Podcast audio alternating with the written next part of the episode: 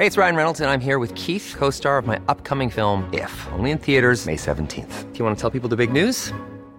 All right, I'll do. Sign up now and you'll get unlimited for $15 a month in six months of Paramount Plus Essential Plan on us. Mintmobile.com slash switch. Upfront payment of $45 equivalent to $15 per month. Unlimited over 40 gigabytes per month. Face lower speeds. Videos at 480p. Active Mint customers by 531.24 get six months of Paramount Plus Essential Plan. Auto renews after six months. Offer ends May 31st, 2024. Separate Paramount Plus registration required. Terms and conditions apply if rated PG. I'm Sandra, and I'm just the professional your small business was looking for. But you didn't hire me because you didn't use LinkedIn jobs. LinkedIn has professionals you can't find anywhere else, including those who aren't actively looking for a new job but might be open to the perfect role, like me. In a given month, over 70% of LinkedIn users don't visit other leading job sites. So if you're not looking on LinkedIn, you'll miss out on great candidates like Sandra. Start hiring professionals like a professional. Post your free job on linkedin.com/people today.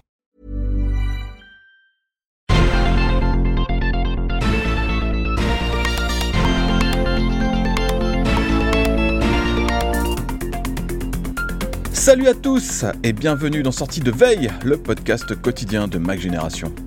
Comment ça se passe d'utiliser un casque de réalité mixte quand on est en situation de handicap?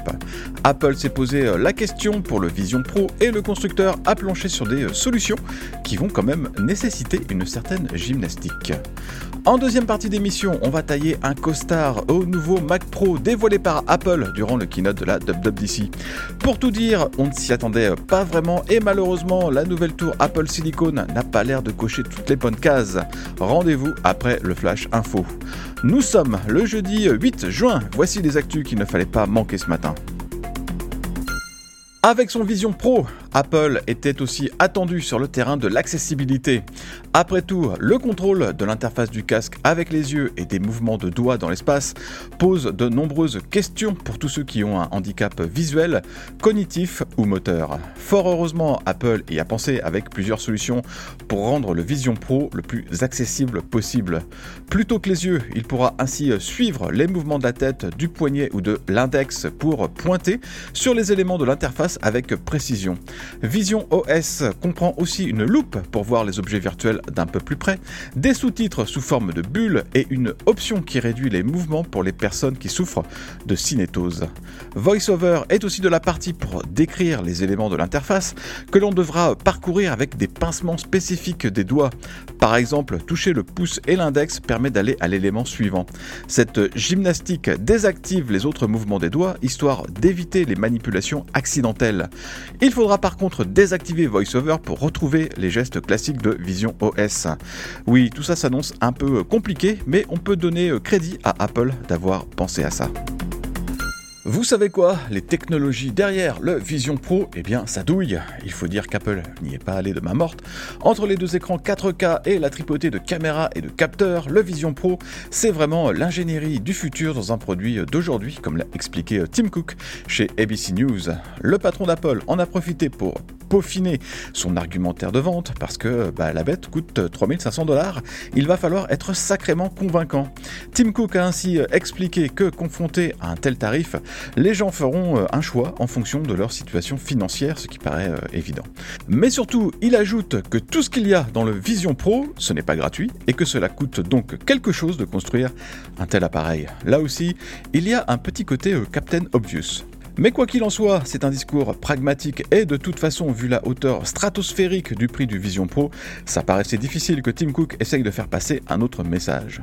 C'est aussi une manière de confirmer le positionnement du casque qui sera vraiment confiné aux férus de technologies qui n'ont pas peur de craquer le PEL pour un produit plus ou moins en bêta. Mais ça, on le savait déjà.